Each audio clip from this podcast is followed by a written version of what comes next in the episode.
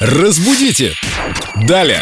С нами Виктория Полякова, наш специалист по русскому языку. Вика, привет. Привет, Вика. Вика зашла в студию немножко раньше, чем прозвучало вот это приветствие и озвучила тему сегодняшнего дня. А у Лены, видимо, на уме одни пельмешки. Э, Переспросила, что, про какую пельмешку? Что в пель- пельмешку? э, Ты больше похож на любителя пельменей, Вика. Я но тем не обожаю. менее. Пельмени. Вика, Но тема сегодня совсем не об этом. Как жаль. Пельмешку. Как жаль, что не об этом. перемешку. Обещаю в конце программы поделиться своим рецептом пельменей. Договорились. Из магазина.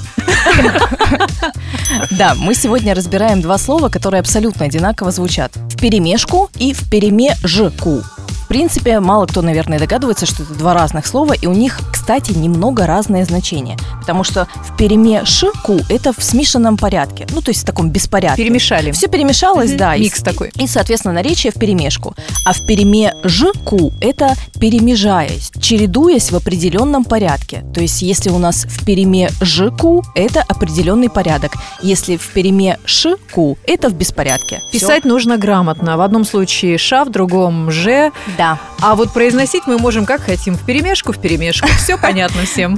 Да, да, все верно. Или Ай. в пельмешку, как у Семена. А если кто-то придерется, можно сказать, я просто не выговариваю уже. Так, ну ладно, пельмешки в перемешку. Давайте музыку послушаем. А, рецепт забыли. Разбудите! Далее!